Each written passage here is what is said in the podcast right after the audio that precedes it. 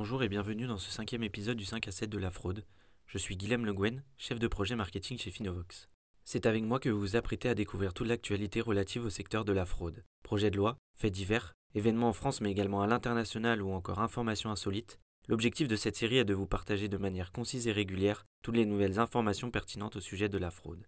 Au programme de ce tout nouvel épisode, un trafic démantelé dans 20 départements, un piratage massif de numéros de sécurité sociale, un pharmacien soupçonné de fraude massive et une fraude aux cotisations sociales dans le BTP.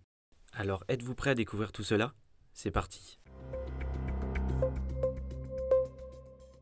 Trois hommes ont été mis en examen et poursuivis pour aide au séjour en bande organisée, fourniture et obtention indue de faux documents. Récemment, l'arrestation de trois individus a eu lieu dans les villes de Marseille, Grenoble et Rosny-sous-Bois pour détention de multiples fausses identités françaises.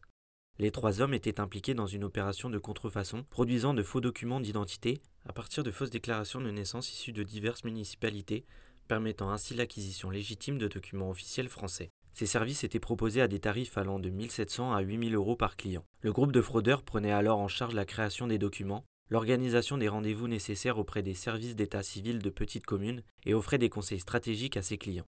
Au total, ce sont plus de 75 cas de fraude qui ont été détectés dans toute la France par les enquêteurs en charge de l'affaire.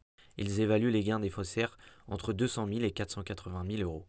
L'opération du démantèlement de ce réseau et de l'arrestation a nécessité l'intervention de 34 agents de police, y compris des experts en fraude documentaire et en cybercriminalité, et s'est étalé sur une période de plus de 9 mois. Au-delà de l'arrestation de ces trois hommes, des investigations supplémentaires sont actuellement menées concernant les comptes en crypto-monnaie détenus par les organisateurs du trafic basés à l'étranger.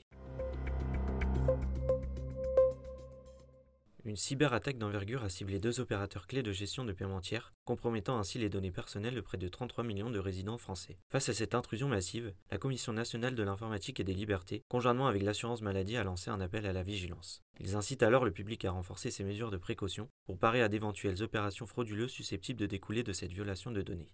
Dans le cadre d'une initiative proactive, une campagne de sensibilisation a été mise en place pour éduquer les usagers sur les bonnes pratiques à adopter en cette période critique. Les recommandations de la CNIL et de l'assurance maladie mettent un point d'honneur sur la nécessité de porter une attention scrupuleuse à l'adresse électronique de l'expéditeur des courriels reçus. Un détail particulièrement probant, les fautes d'orthographe, est soulevé comme étant un indicateur potentiel d'une tentative d'escroquerie, signalant ainsi aux utilisateurs la prudence requise lors de la réception de communications suspectes.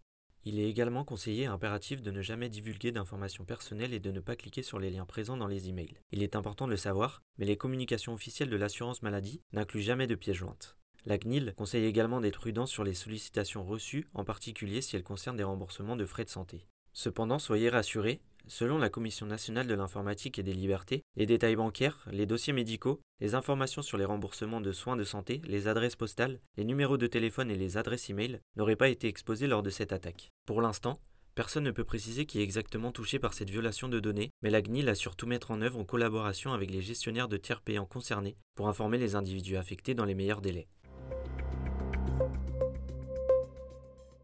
Un pharmacien de 64 ans est actuellement sous le feu des projecteurs, soupçonné d'avoir orchestré une fraude massive à l'encontre de la caisse primaire d'assurance maladie. Selon les informations du Parisien, l'homme, accompagné de sa compagne de 40 ans, aurait mis en place une campagne fictive de tests antigéniques lors de la crise sanitaire du Covid-19, causant un préjudice financier estimé à 1,5 million d'euros. Cette révélation émane d'une enquête minutieuse initiée le 28 août 2023 par la Brigade de lutte contre la criminalité financière suite à une plainte déposée par la CPAM. L'enquête a révélé que le pharmacien versaillais avait soumis pas moins de 2196 factures électroniques fictives, utilisant frauduleusement les identifiants d'un de ses prédécesseurs. Cette manœuvre a non seulement mis en lumière l'absence d'autorisation pour réaliser une telle campagne, mais a également exposé l'usage personnel abusif des fonds de l'établissement par le suspect. En effet, plus d'un million d'euros auraient été transférés du compte bancaire de la pharmacie vers son compte personnel et la carte de l'entreprise utilisée pour des achats privés. Le 11 octobre, une intervention des forces de l'ordre dans la pharmacie de Satori a conduit à l'arrestation du pharmacien et de sa compagne les enquêteurs soupçonnent que les sommes détournées servaient à rembourser des dettes et à financer leur train de vie. Dans le cadre de l'enquête, d'importantes saisies ont été effectuées incluant l'argent des comptes bancaires et des deux appartements évalués à hauteur de 800 000 euros. Le couple a été déféré devant le tribunal de Versailles le mardi 20 février dernier, marquant une étape cruciale dans cette affaire de fraude d'envergure. Cinq individus ont récemment été placés sous le coup d'une mise en examen, impliqués dans un scandale de fraude aux cotisations sociales s'élevant à plus de 6 millions d'euros. L'affaire a pris racine fin mai 2023, lorsque le parquet de la juridiction interrégionale spécialisée de Rennes a lancé une investigation portant sur des accusations de travail dissimulé organisé en réseau, de blanchiment de capitaux aggravés, d'abus de biens sociaux et de faux et usage de faux. L'enquête a révélé qu'un chef d'entreprise de Nantes a orchestré une vaste opération d'évasion fiscale. Cette opération permettrait à un ensemble significatif d'entreprises du secteur du bâtiment d'éviter le paiement des charges sociales obligatoires en utilisant cinq sociétés fictives comme façade depuis l'année 2017. Plus de 20 entreprises de construction basées dans la région nantaise ont été impliquées recourant à ces entités pour des services de sous-traitance fictifs.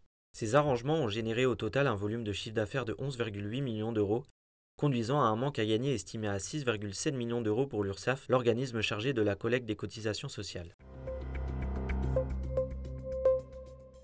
C'est la fin de ce 5 à 7 de la fraude, merci de l'avoir écouté. Si cet épisode vous a plu, n'hésitez pas à lui mettre 5 étoiles sur votre plateforme d'écoute préférée. On se donne rendez-vous très bientôt pour un nouvel épisode de Chasseurs de fraude.